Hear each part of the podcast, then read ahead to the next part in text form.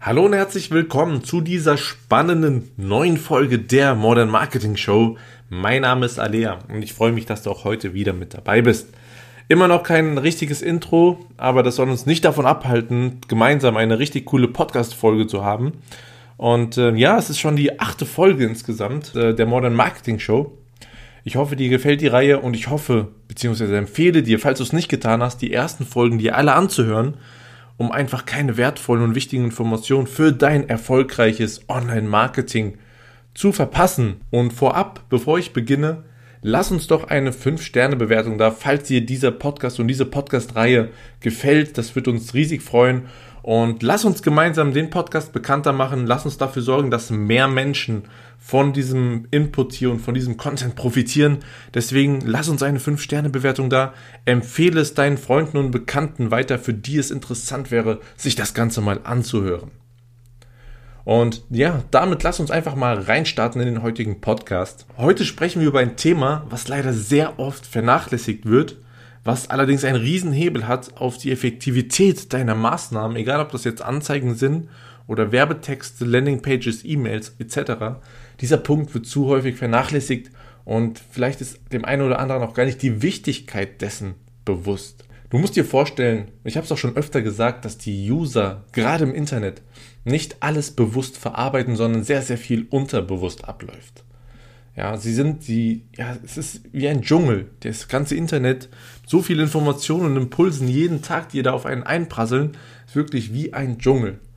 Und was du machen musst, um erfolgreich den Kunden dazu zu bringen, was er machen soll, also entweder einen Kauf ausführen oder beispielsweise ein Lied ähm, zu einem Lied konvertieren, sich in ein Liedformular eintragen, du musst ihn an die Hand nehmen und ihn führen. Ja, du musst ihn durch den Dschungel führen, du musst ihm Orientierung geben und äh, nimm ihn einfach an die Hand und führe ihn durch den großen Dschungel.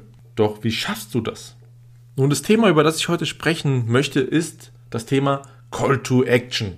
Ja, CTA, also Handlungsaufforderung. Wenn der User oder der Nutzer nicht klipp und klar gesagt bekommt, was zu tun ist und was zu machen ist, lässt du ganz, ganz viel Potenzial auf der Straße liegen. Denn von alleine werden viel, viel weniger Leute das tun, was du anstrebst. Ja? Sag den Usern und sag den Nutzern klipp und klar, was zu tun ist. Das ist mit Call to Action bzw. Handlungsaufforderung gemeint. Das ist auf der Produktseite beispielsweise der in den Warenkorb-Button oder im Warenkorb dann ähm, zum Checkout-Button. Das sind die Call to Actions, über die wir sprechen. Aber da geht es nicht los, es geht ganz vorne los. Bei der Anzeige beispielsweise, wo du den User abholst. Ich sehe immer wieder und leider immer wieder Anzeigen, die dieses Potenzial verschenken, die im Anzeigentext nicht klar und deutlich einen Call to Action platzieren, was der Leser oder was der Nutzer zu tun hat. Was ist der nächste Schritt? Das musst du ihm ganz deutlich sagen. Wie gesagt, es beginnt ganz vorne, ob das eine Google-Anzeige ist oder eine Facebook-Anzeige oder wo du sonst deinen Traffic herholst. Platziere eine klare Handlungsaufforderung zum nächsten Schritt. Wenn du möchtest, dass geklickt wird, was ja Sinn einer Anzeige ist in den meisten Fällen, dann musst du das auch ganz deutlich sagen, ja. Jetzt hier klicken. Ohne diese Formulierung, ohne diesen Call to Action wirst du eine viel geringere äh, Click-Through-Rate erfahren, beziehungsweise sehen. Ja, Click-Through-Rate, einfach wie viele Leute von 100 klicken tatsächlich auch. Mit diesem Call to Action steigerst du die Click-Through-Rate deutlich und es kommen einfach viel mehr Leute zum nächsten Schritt. Das heißt, führe die Leute, gib ihnen Vertrauen auch durch, diesen, durch diese Call to Actions. Nimm sie an die Hand, gib ihnen Sicherheit. Wie gesagt, führe sie durch diesen gefährlichen Dschungel des Internets. Gib ihnen eine klare Struktur. Und das Ganze beginnt schon noch einen Schritt vorher. Ich habe gesagt, die Anzeige. Ja, es ist wichtig, in der Anzeige Call to Actions zu platzieren. Aber du kannst das schon in, der Subheadline beispielsweise machen, ja. Du hast deine Headline, deinen Aufhänger, deine Hook und unter diesem Hook, wenn es jetzt beispielsweise eine Verkaufsseite ist, hast du eine Subheadline in den meisten Fällen. Würde ich dir auf jeden Fall empfehlen. In der du nochmal die Headline verstärkst und verdeutlichst, in der du aber auch den ersten Call to Action platzieren kannst, der heißt, jetzt lesen oder jetzt hier mehr erfahren. Ja? Frag dich einfach immer, wo kann ich den Call to Action platzieren, wo muss ich ihn platzieren? Und da gilt die Devise lieber mehr als weniger. Ja? Beispielsweise auf einer Landingpage oder auch auf der Webseite, auf der ersten Startseite, führe den User dahin, wo du ihn hinhaben willst. Und zwar zunächst von der Website, von der Startseite auf die Kategorieseite, dann auf die Produktseite, dann in den Warenkorb, Checkout bis zum Kauf. Führe ihn da durch und sag ihm an jeder Stelle, was zu tun ist. Ich sehe auch, ich sehe viel zu häufig noch Webseiten, Startseiten, wo zu wenige Call to Actions platziert sind. Da muss der User, der scrollt sich da durch, schaut sich die Webseite an, ja, hier ein schönes Bild, da ein schönes Bild, hier ein bisschen Text und ist dann irgendwo unten angekommen bei den Testimonials, liest sich das durch, weil er wirklich interessiert ist und mach sie ihm einfach, beispielsweise unter deine Testimonials auf der Webseite, platziere einen Call to Action, was zu tun ist. Ja, er, er muss nicht wieder hochscrollen ganz nach oben, wo der, wo der einzige Call to Action Button auf der Webseite platziert ist. Nein, gib ihm die Möglichkeit, mach, ich, mach es ihm so einfach wie möglich und führe ihn an jeder Stelle. Ja, das heißt, platziere Call to Actions nicht nur einmal auf deiner Seite, sondern mehrmals. Mach das Ganze auch in deinen Anzeigen, beispielsweise auf Facebook. Du hast deine Headline, dein Hook, wie du den User in die Anzeige reinziehst gibst ihnen die ersten Informationen und sobald du denkst, okay, jetzt sind genug Informationen gegeben, ich habe Neugier geweckt, es ist Interesse da, dann platzier den ersten Call to Action. Du kannst dann natürlich auch deine Copy noch weiterschreiben für Leute, die noch mehr Informationen benötigen, bevor der erste Klick stattfindet. Und am Ende dieses Textes platzierst du wieder einen Call to Action. Ja. Vergesst das nicht, mach es, bau es in deine Anzeigen ein, bau es in jeden Schritt ein und du wirst auf jeden Fall mehr Leute bis zum Ende führen. Da willst du sie ja hin, hinbekommen. Ja? Du willst sie ja zum Kauf führen oder zum, äh, zur Eintragung in ein Lead-Formular. Mach das an jeder Stelle deutlich, was zu tun ist.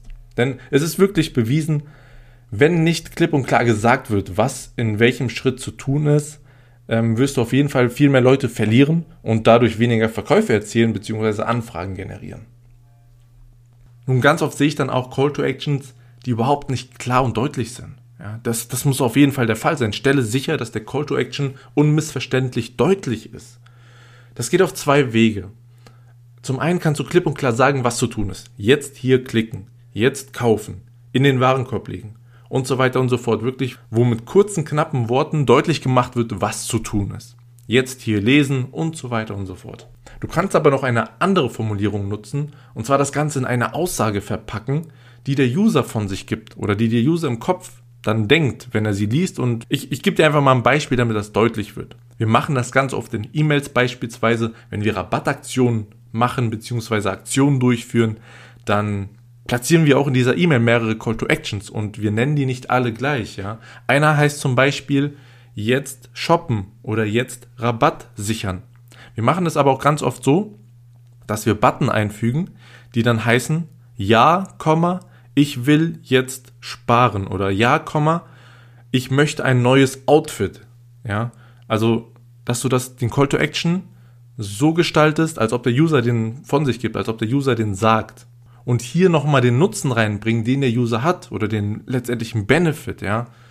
Weil jetzt kaufen, kaufen ist immer so, ja, ich gebe Geld aus. Es funktioniert auf jeden Fall, ich würde es dir auch immer empfehlen, aber aber den ganzen Call to Action nochmal anders formulieren, ja. Wirklich mit einem Benefit vielleicht auch und dem, was der User dann hat. Wenn du beispielsweise sagst, ja, Komma, ich will sparen, ja, ganz klar, der Vorteil, er spart.